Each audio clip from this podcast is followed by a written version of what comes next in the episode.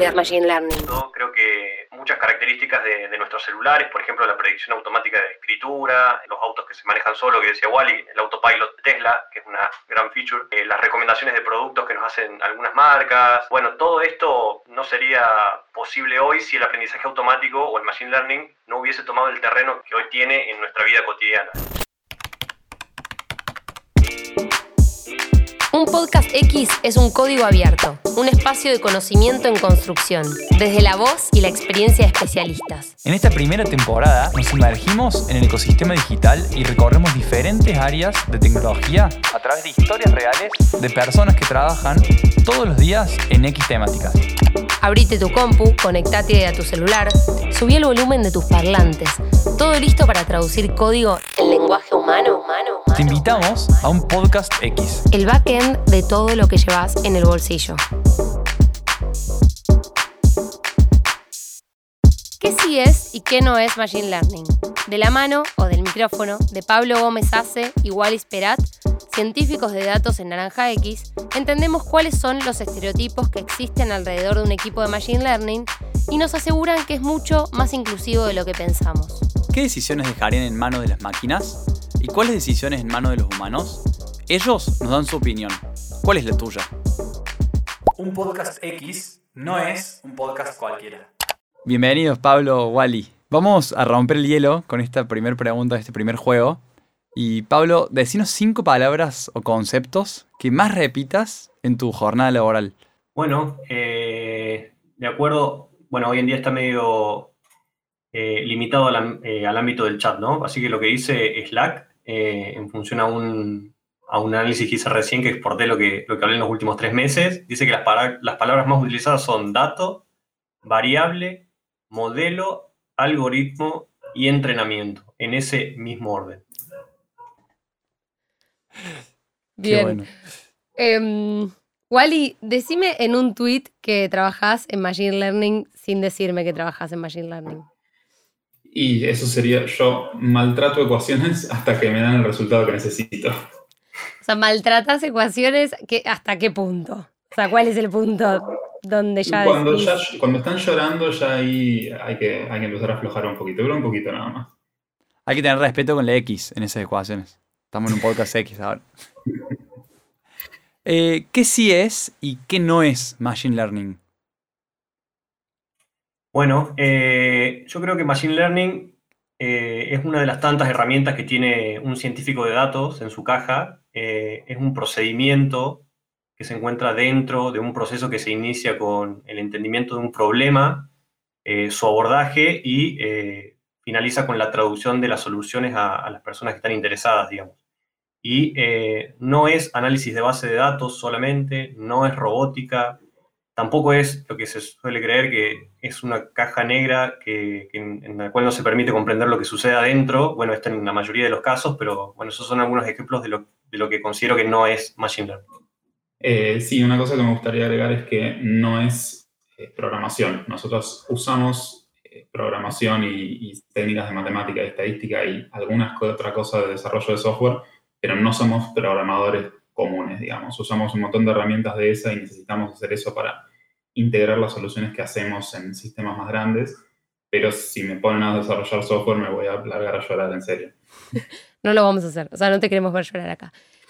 Em, siguiendo con, esa línea, eh, imagino que hay un montón de estereotipos en relación a, lo que es y a, lo que no es, pero también a quienes trabajan y no trabajan en Machine Learning. Entonces, ¿cuáles son esos estereotipos que existen alrededor de un equipo? Y acá sumo también, para que no se olviden de dónde vienen, Pablo viene del, mundo de la administración, Em, igual y del mundo más científico. Em, ahí ya hay algo y imagino hay un prejuicio que romper, ¿no? Sí, el primer prejuicio que me gustaría romper es, porque también me ha pasado mucho encontrarme con equipos que dicen, ah, porque ustedes son re inteligentes y no, somos simplemente gente aplicada, nada más que eso, no somos particularmente inteligentes. Tiende a haber una fauna muy particular, somos, podemos ser personas muy extrañas, Eh, pero también nos gusta, como cualquier otro, nos gusta comer asado y tomar mate y jugar a la play. A algunos les gusta el fútbol, a otros no. Somos, eh, en ese sentido, gente como cualquier otro. Sí, yo me voy a permitir ponerle nombre a lo que dice Wally, y, el estereotipo es el de nerd, el que recibimos, eh, y el nerd que está visto como alguien que, en general está alejado de lo pragmático, ¿no? de, la práctica, que es como está en, algo abstracto. Eh, es muy común que se crea que alguien que aplica Machine Learning es, en su diaria es alguien que tiene afinidad por la computación o la informática y nada más, como que termina. Pero lo que, no se, logra ver al principio es que esto es solo una parte de una disciplina que es mucho más amplia, que implica entender un ámbito o un negocio en particular, que eh, implica también la habilidad de traducir un método y sus resultados en conclusiones que, sean entendibles para, todos, ¿no? Y recién Sofía decía que vienen de diferentes backgrounds los dos. ¿Cómo fue que descubrieron el Machine Learning y cuándo se dieron cuenta de que podía ser también para ustedes? Ese clic que hizo en su, en su cabeza. Sí, en mi caso eso es todo un tema. Eh, yo estaba haciendo el doctorado cuando terminé la carrera de grado en vacunas y, herramientas de diagnóstico. Para una parte del, desarrollo de la vacuna necesitábamos encontrar algo. Eh, necesitábamos encontrar qué cosas íbamos a usar para hacer la vacuna, como la vacuna de COVID usa una proteína en particular que se llama proteína Spike. Bueno, nosotros teníamos que elegir eso.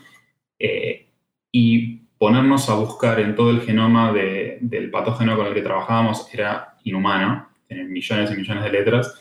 Eh, entonces ahí fue cuando descubrí que había métodos que usaban Machine Learning y fue como, Pache, esto está bueno, esto es muy loco, muy interesante y funciona sorprendentemente bien. Ahí, digamos, me, picó el bichito de la curiosidad. Eh, y más adelante empecé a usarlo cada vez más en mi trabajo hasta que me di cuenta que el, mundo científico no era para mí y ahí fue cuando me pasé a la empresa a hacer formalmente ya cosas de Machine Learning. Perdón, si me, puedo, o sea, yo no me voy a poner técnica, pero te voy a dar la palabra técnica a vos. Pero, ¿dónde, cómo, cómo aplica el Machine Learning realmente o factivamente en un proceso de científico? Como para entender ahí dónde entra.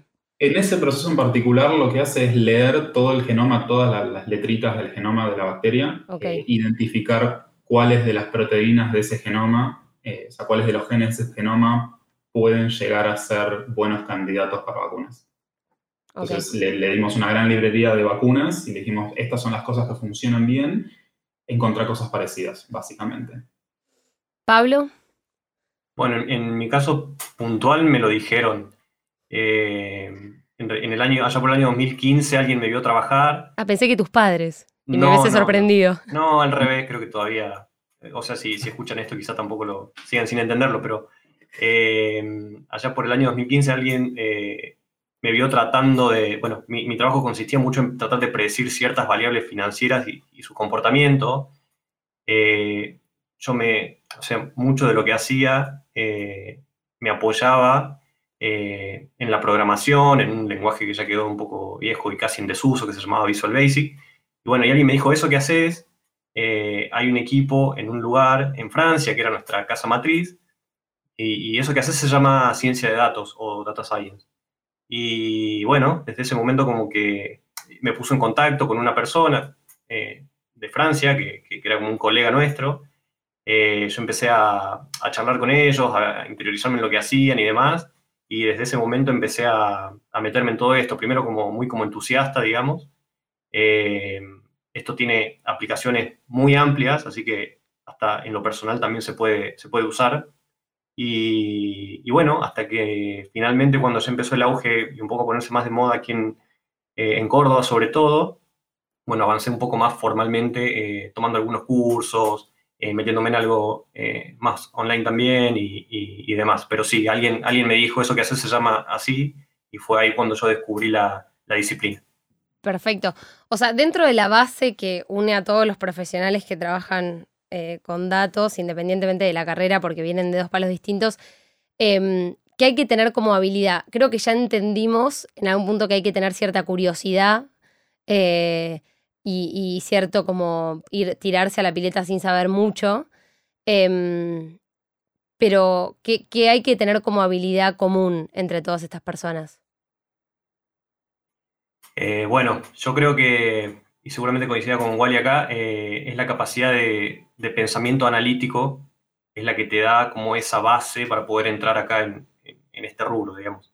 Eh, concretamente es la habilidad de tomar un problema, encontrar ese nudo que desata el, grueso de todo ese asunto, digamos, y descomponerlo en partes más, más pequeñas para simplificar el análisis. Y, bueno, esto en definitiva es, es, la, es la habilidad y también es la voluntad por aplicar el método científico de forma correcta, digamos. Sí, respecto a eso también hay, hay como varias patas que se podría decir que, son importantes acá, programación, matemática, que ya las mencionamos, y después también tenemos lo que nosotros llamamos el conocimiento del negocio, que siempre está bueno en un equipo tener gente que viene de medio que de las tres partes para, por un lado, articular internamente eh, y poder orientar y organizar, no solo desde un punto de vista del del líder del equipo, ¿no? Eh, y también para poder hablar hacia afuera con el resto de las áreas de la empresa, porque si no, medio que nos quedamos en las ecuaciones y nos quedamos en el programa y está todo muy lindo y anda buenísimo, las métricas nos dan fantástico, pero no se usa para nada. Entonces siempre también está bueno que una persona con esta capacidad que tenía, que decía Pablo, de pensamiento analítico y de estructurar y de poder descomponer un problema en partes más pequeñas, para orientar el proceso de forma que tenga sentido desde el punto de vista del negocio y no redescubrir cosas que para la gente experta ya es obvia. Eh, y por otro lado, para no caer en trampas que ya se conocen. Eh, entonces eso también es, es otro, algo que aporta muchísimo, que por ahí no viene tanto desde el lado técnico duro, digamos. Claro, como que en algún punto lo importante es saber qué preguntas hacerse, para, para ver qué descubrir desde la aplicación del Machine Learning. Exactamente. Cambiando, un, un poquito de, frente, si estuviéramos en un partido de fútbol, eh, ¿qué elementos del aprendizaje automático o el aprendizaje de las máquinas puede servirle a la humanidad para aprender también? O sea, el aprendizaje humano. ¿Y cómo podemos aprovecharlo para aprender a aprender? Eh, bueno, yo creo que para nosotros, digamos, como seres humanos sería un gran avance eh, que podamos comenzar a analizar algún tema en particular o algún fenómeno eh, sin, ningún, sin ningún tipo de prejuicio, ¿no? Digamos, como si se tratara de una tabla rasa, que es en definitiva como, operan estos modelos de Machine Learning, digamos. Luego van surgiendo algunos sesgos, digamos, por parte de estos modelos, y las conclusiones suelen estar también sesgadas, pero en general suelen estar ligados a que los datos que se recolectaron o que la realidad que se está viendo ya se encuentra de esa manera, digamos. Eh, así que un poco está en nuestro lado también hacernos ese tipo de preguntas correctas, digamos, ¿es la realidad la que está sesgada o estamos sesgando nosotros esa parte de, la realidad que le estamos mostrando al modelo para que aprenda? Eh, pero bueno, creo que sería una linda utopía para, nosotros que podamos pensar en librarnos de esas experiencias o, o vivencias que afectan negativamente el aprendizaje o el nuestro y, bueno, para poder hacerlas a un lado, ¿no? Sí, yo acá estoy, estoy de acuerdo con lo que dice Pablo eh, y para sumar algo que a mí me parece que está bueno, por un lado, desde el punto de vista analítico, eh, se desarrolló en la matemática la teoría del aprendizaje, entonces es como una rama formal de la matemática que está bueno porque ordena y formaliza un montón de cosas que por ahí si no quedan muy en el aire. Eh, y por otro lado, también me parece que está bueno porque nos obliga a hacernos ciertas preguntas que por ahí de otra forma no nos haríamos. Esto que decía Pablo de los sesgos es algo, es una parte muy importante del desarrollo de un modelo, sobre todo cuando lidiamos con datos sensibles de personas, como cosas como el género o la edad, donde, por ejemplo, se le estamos eh, viendo de aprobar el préstamo a una persona y se toma como dato eh, el género de la persona y de repente pasa, y esto ha pasado, que la tasa de aprobación en mujeres es mucho más baja y si uno da exactamente los mismos datos y cambia hombre por mujer, la tasa de, el riesgo sube.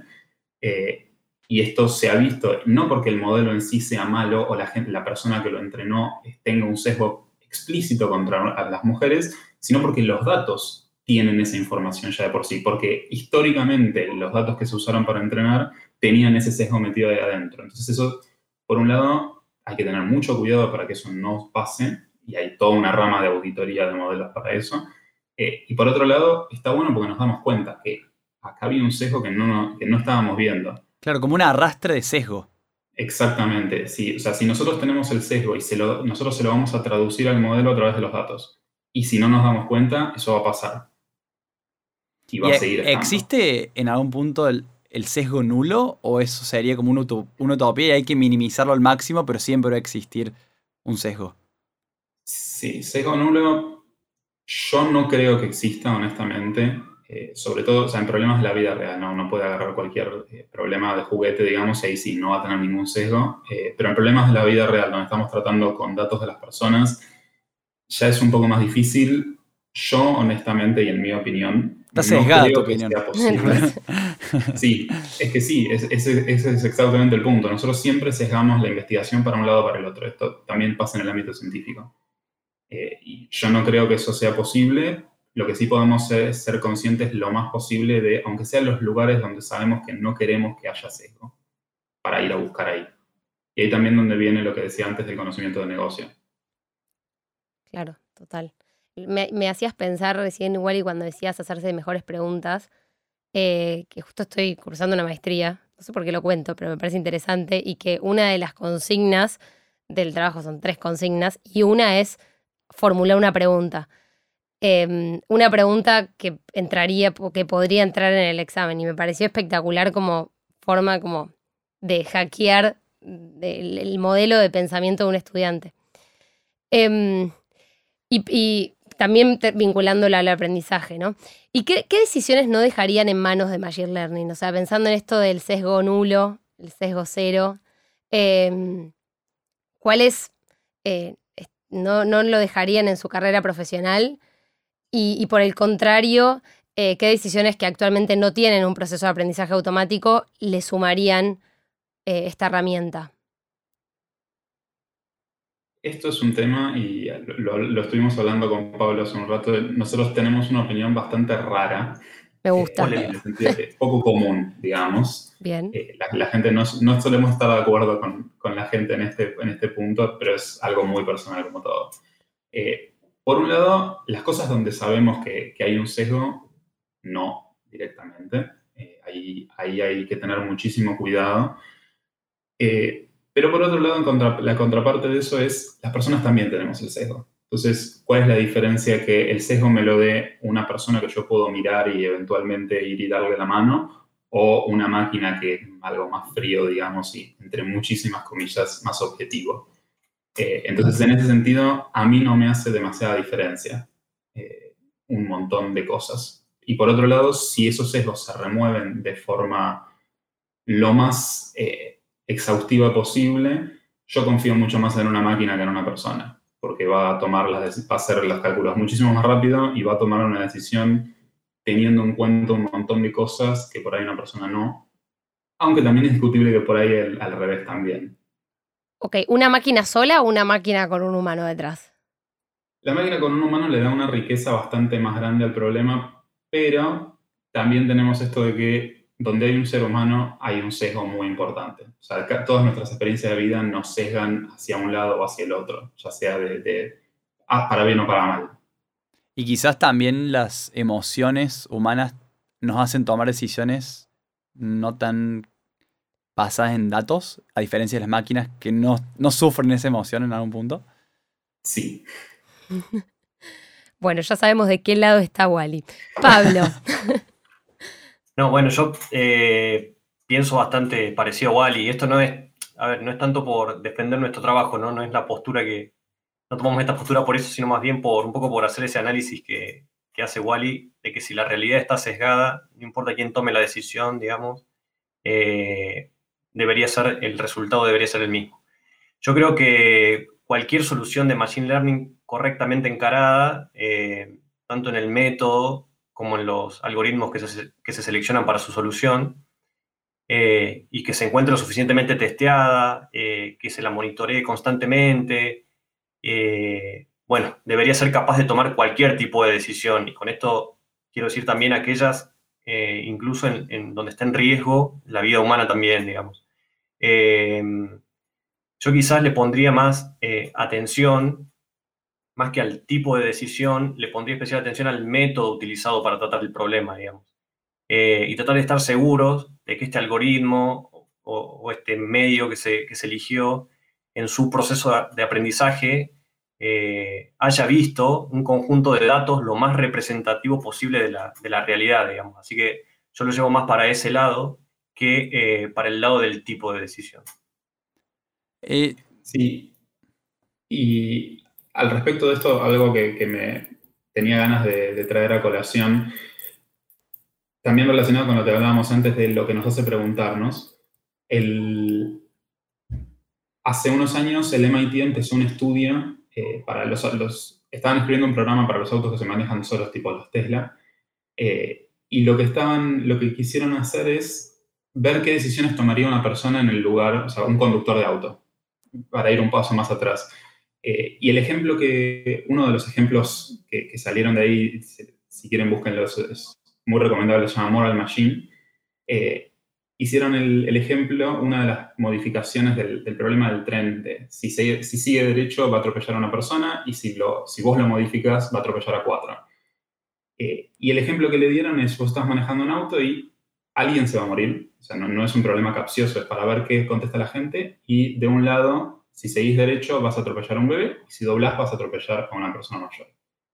Hicieron esta pregunta, es una encuesta, hay decenas de miles de respuestas eh, y apareció algo que me, me, pareció muy llamativo, que es de las culturas, todas las culturas occidentales post-europeas, digamos, tendieron a contestar que atropellarían a la persona mayor, mientras que todas las culturas orientales tendieron a contestar que atropellarían al bebé. Mm. Y eso es algo que ahí es donde por ahí haría la pregunta de, ok, no sé qué decisión tomaría una máquina y no sé si realmente sería justa, digamos acá porque no hay justicia ni injusticia, si incluso en, los seres humanos también tenemos sesgos muy grandes por nuestra cultura. Y vemos en algún punto que están muy de acuerdo en un montón de puntos del Machine Learning. No quiero hacer que se peleen, pero ¿en qué están, en qué difieren entre ustedes? Si es que hay algo. Como para poner un poquito de chimi a la conversación. Yo creo que. Perdón, Wally. Yo creo que al venir de. y esto corre por cuenta mía, ¿no? Pero eh, al venir yo de, un área más, en general, eh, si se quiere, financiera y más corporativa incluso, y Wally de un lugar más del lado de la ciencia y de la investigación, en general yo voy a tender siempre a hacer lo más práctico posible por ahí salteándome algunas etapas claves de un proceso o, de, sí, o, del método científico mismo. Y, Wally quizás disfrute mucho más eh, el análisis por el hecho de analizar el fenómeno en sí y, de no tanto eh, estar tan preocupado por la solución final. Y creo que en el medio, ambos, nos encontramos ahí, digamos, y, es lo rico que, ofrece armar equipos así tan heterogéneos, porque en el medio nos encontramos eh, en, una situación en la que, bueno, optamos por la, por la mejor decisión para todos, obviamente. Así que eso es lo que creo que en ese punto eh, es donde solemos, no solo nosotros dos, sino nuestros perfiles particulares, donde solemos chocar más, digamos. Sí, sí, acá me, ha pasado en otros equipos, empecé hace poco a trabajar con Pablo, entonces todavía no tuvimos mucha oportunidad de fricción, eh, pero me ha pasado en otros equipos de exactamente esto, que yo tiendo a ser muy de ir hacia el formalismo y la exploración. Y, yo vengo de ahí, me podría pasar meses estudiando un problema en particular. Eh, y me divierte y me gusta y optimizando la solución hasta el octavo decimal, cuando en realidad yo sé que no tiene sentido optimizar hasta el octavo decimal. Eh, una, mejora del 1% ya es un montón.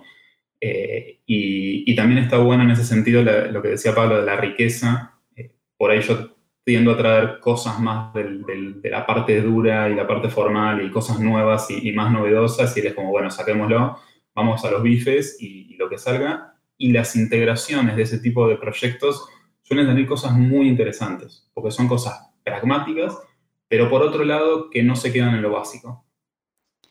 ¿Y de qué se perdería el mundo si no existiera esta herramienta? Más allá de que su equipo no existiría y ya el mundo se perdería su equipo, eh, ¿Y cuál es el verdadero valor? Ustedes no tendrían trabajo. el verdadero aporte. Siempre, seguramente ustedes tengan.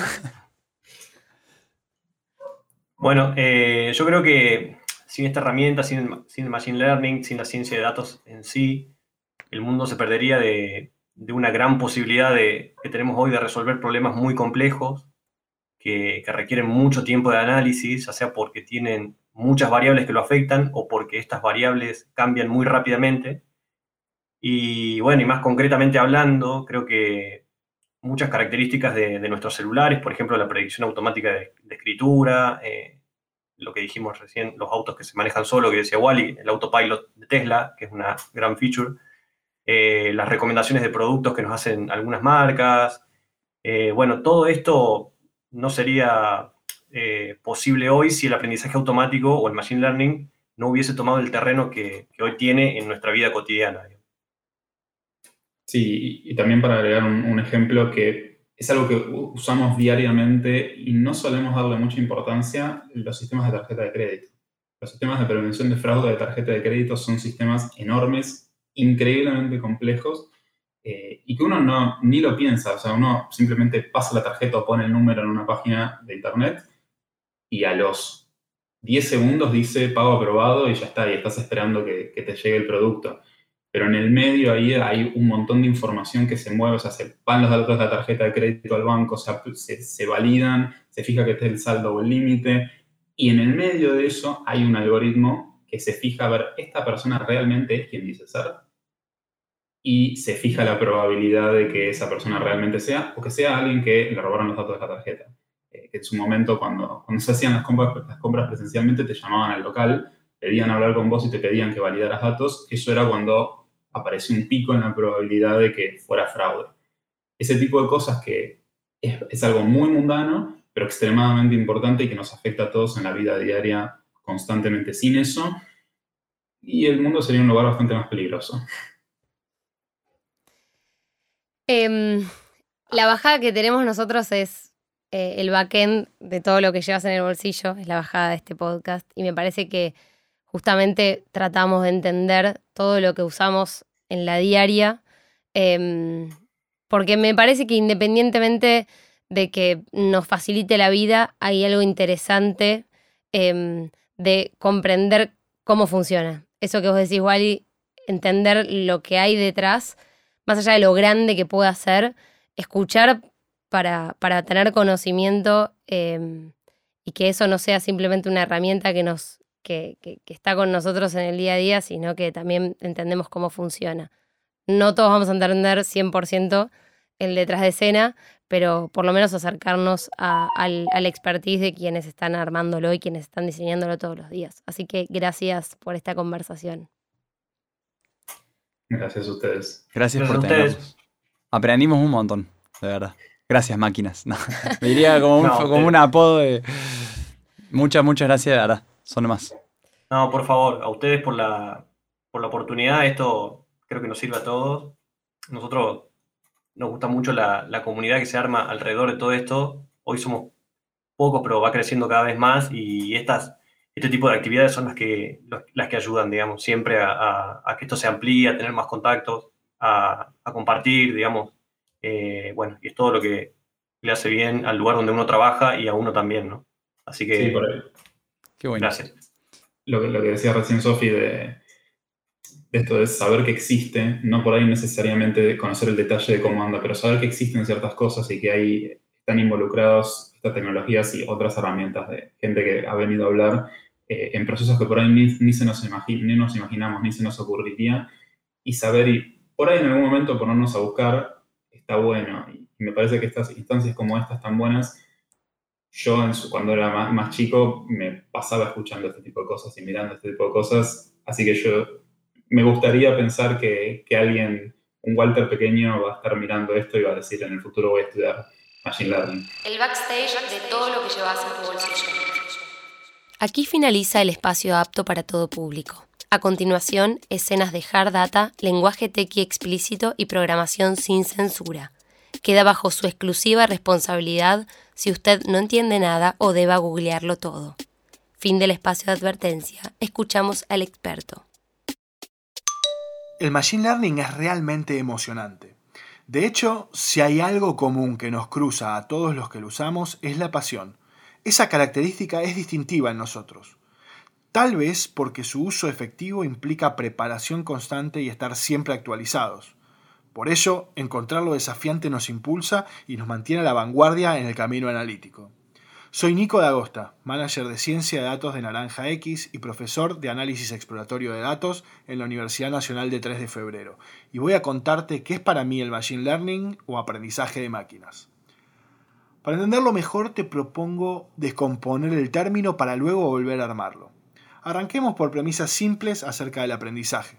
En primer lugar, podemos decir que el aprendizaje puede basarse en la experiencia, o que consta de una colección de ejemplos empíricos que nos enseñan algo acerca de algo. En segundo lugar, para aprender, podemos recurrir a alguien, alguien que vivió las experiencias o estudió la teoría y nos la transmite. Y por último, muchas veces en este proceso de aprender, existe alguien que nos evalúa y que certifica cuánto hemos aprendido. Ahora sumemos el término máquina y repasemos las tres premisas anteriores. La experiencia o ejemplo son lo que podríamos llamar datos. Es información proveniente de múltiples fuentes que se recolecta y almacena en formato digital. En definitiva, son procesos que involucran personas con conocimientos de tecnología y de base de datos, y que están encargados de definir cómo obtener esa información y cómo guardarla en la máquina. En segundo lugar, siempre necesitaremos de un educador o guía que le enseñe a la máquina. En este caso, hablamos de un científico de datos, una persona que interactúa con la máquina y modeliza esa información almacenada. Es aquí cuando la máquina aprendió y será capaz de devolvernos resultados de manera autónoma. Por último, esa situación ya modelizada puede ser evaluada y monitoreada de forma constante ya sin intervención humana. Las ventajas del Machine Learning son múltiples. Imagínate poder usar muchos atributos para abordar un problema sin la necesidad de que muchas personas estén ejecutando cálculos, o acompañar decisiones trascendentales usando información que tardarías meses en leer. Imagínate analizando 4.000 facetas distintas de un mismo problema, o mejor aún, automatizar acciones sin necesidad de ser supervisadas por alguien. El hecho de modelizar los datos almacenados es posible gracias a la potencia de procesamiento que tienen las máquinas pero también lo es gracias al uso de modelos y algoritmos que nos permiten gestionar toda la información almacenada. Lo curioso es que cuando hablamos de Machine Learning pensamos en algo moderno y novedoso, pero las técnicas utilizadas con mayor frecuencia no son modernas y tienen origen en la mitad del siglo pasado. La novedad está en el progreso de la computación y su poder de procesamiento. Ambas realidades en conjunto ponen en el centro de la escena esta temática y combinan el pasado con el presente, dando lugar a una herramienta poderosa y en constante evolución. Es entonces el Machine Learning una conjunción de disciplinas y ciencias. Es el lugar de encuentro de la matemática, la estadística, la computación y no nos olvidemos del conocimiento del entorno de la temática que queremos abordar. Todas ellas se reúnen y dan origen a este campo específico. Es el punto de reunión de personas con distintas profesiones y distintas formaciones, pero con un objetivo común. Descubrir, predecir y decidir basados en datos aprovechando el poder computacional. Espero hayas disfrutado este podcast y que ahora entiendas mucho mejor qué es el Machine Learning. Hasta acá un podcast X, que no es lo mismo que un podcast cualquiera. Gracias por escucharnos y por ser parte de esta comunidad técnica. La seguimos por LinkedIn. Hasta el próximo episodio. Es un código abierto con conocimientos, expertos y expertas en un mundo moderno. Sin miedo a las dudas nos hacemos preguntas. Un podcast X es acción. Un podcast X es innovación. Un podcast X que avanza hacia la digitalización.